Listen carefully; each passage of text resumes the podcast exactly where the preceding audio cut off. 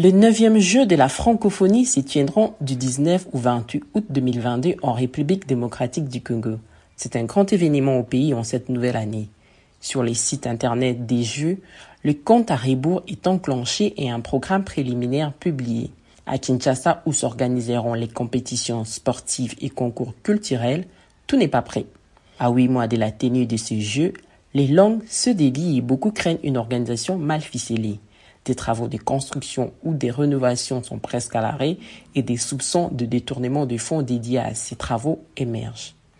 Bonjour, je m'appelle Ange Makadingoy. Je suis chercheuse au sein du groupe d'études sur le Congo, centre de recherche indépendant basé à l'Université de New York. Nous sommes les vendredis 7 janvier 2022 et vous écoutez les 45e numéro de Ponajek, notre capsule audio qui analyse l'actualité en RDC. Bienvenue à ce premier podcast de l'année 2022. L'inquiétude monte à Kinshasa, l'une des grandes villes francophones. Cette année, la neuvième édition du Jeux de la francophonie s'organise dans la capitale congolaise, mais les niveaux des préparations fait craindre le pire.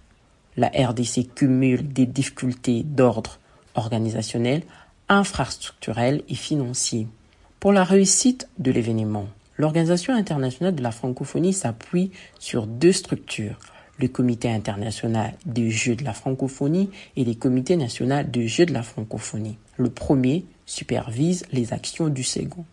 Si Isidore Ngwanja Ngimbo, le directeur du Comité national des Jeux de la francophonie, rassure de la tenue de ces Jeux à Kinshasa, en dépit de retard constaté, selon d'autres observateurs, Kinshasa n'a ni les temps ni les moyens pour accueillir de la belle manière ce grand rendez-vous culturel et sportif du monde francophone.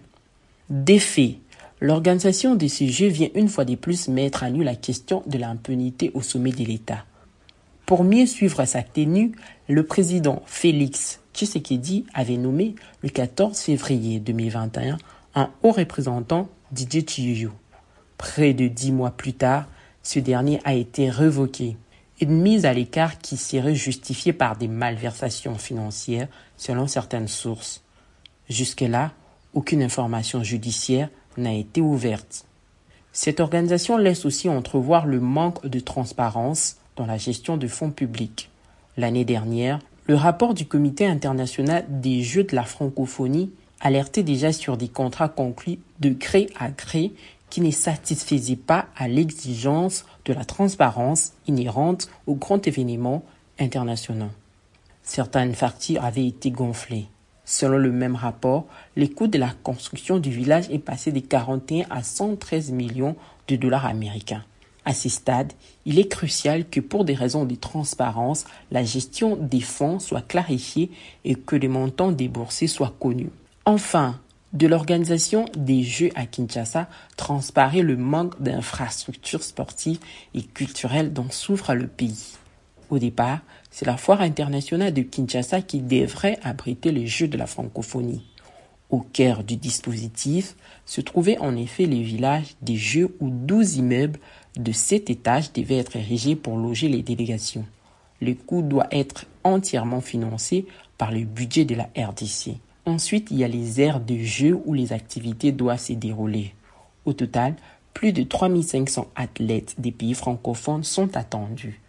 Faute des temps, les organisateurs ont opté pour le stade Tata Raphaël de la Quétule et des logements préfabriqués. Du côté du comité, l'on pense à accueillir les athlètes dans les logements des étudiants à l'université de Kinshasa comme.